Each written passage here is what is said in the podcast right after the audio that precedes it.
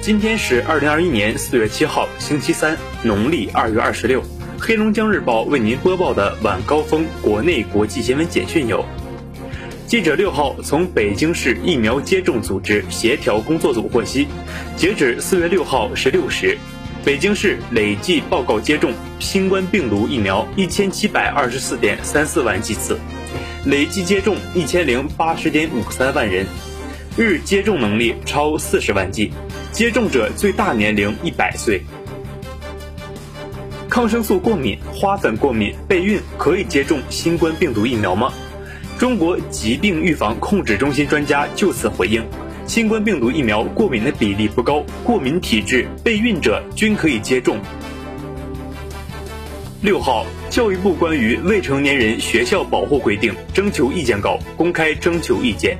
征求意见稿明确。学校应当采取必要措施，预防并制止教职工以及其他进入校园的人员实施以下侵害学生身心健康的行为：与学生发生恋爱关系、性关系，与学生做出具有调戏、挑逗或者具有性暗示的言行等。为加强新时代乡村教师队伍建设，巩固拓展脱贫攻坚成果，全面推进乡村振兴。近日，教育部办公厅、财政部办公厅印发了《关于做好2021年农村义务教育阶段学校教师特设岗位计划实施工作的通知》，全国计划招聘特岗教师八万四千三百三十名。近期，国家卫健委新发布了2021年版国家免疫规划疫苗儿童免疫程序说明。新版说明，这些常见疾病不再作为疫苗接种禁忌，包括。生理性和母乳性黄疸、癫痫控制处于稳定期，病情稳定的脑疾病、肝脏疾病，病情稳定的常见先天性疾病，如先天性甲状腺功能减低、苯丙酮尿症、唐氏综合症、先天性心脏病等，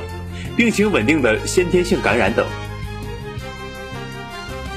国家卫健委发布新型冠状病毒肺炎疫情最新情况。四月六号零至二十四时，三十一个省、自治区、直辖市和新疆生产建设兵团报告新增确诊病例十二例，其中境外输入病例十例，本土病例两例，均在云南，无新增死亡病例，无新增疑似病例。兰州水墨丹霞景区五一期间将向游客正式开放，景区规划面积四百平方公里。一期核心游览面积二十平方公里的兰州水墨丹霞景区，是距离省会城市最近的丹霞地貌群。目前已建成丝路古图、丝路霞光、九色丹青、翠峰蓝天等十个观景平台。学生会干部双手插兜站在屋檐下，学生淋雨听其辱骂训话，罚做俯卧撑。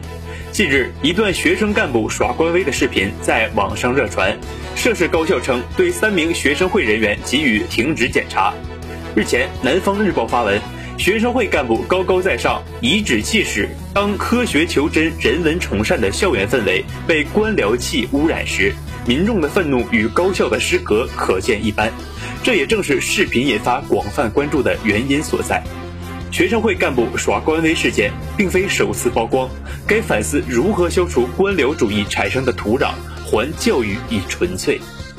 “十四五”规划和二零三五年远景目标纲要提出，“十四五”期间常住人口城镇化率提高到百分之六十五，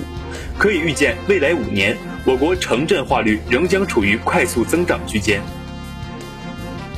国际货币基金组织 （IMF） 六号发布《世界经济展望报告》，预计2021年全球经济将增长百分之六，预计中国经济将增长百分之八点四。当地时间六号，世卫组织表示，不应把地点作为病毒、疾病或病原体名称的一部分，新冠病毒变异株也不例外。但持续看到人们把国家名称用于命名新冠病毒变异株，世卫组织正与科学家商定新冠病毒相关命名法，将于近期发布。冰岛西南部雷克亚尼斯半岛一处已经休眠大约六千年的火山，三月份已出现小规模喷发，近日再次喷发，地表出现新的裂缝，数百名前来观看火山喷发盛景的徒步旅行者已被撤离。由于多国报告接种英国阿斯利康制药公司和牛津大学联合研发的新冠疫苗后出现血栓病例，英国医药监管机构正在考虑是否限制年轻人接种这种疫苗。黑龙江日报为您播报的国内国际新闻简讯就是这些，更多新闻内容请关注龙头新闻客户端收听收看。我是实习主播王天琪，感谢您的收听。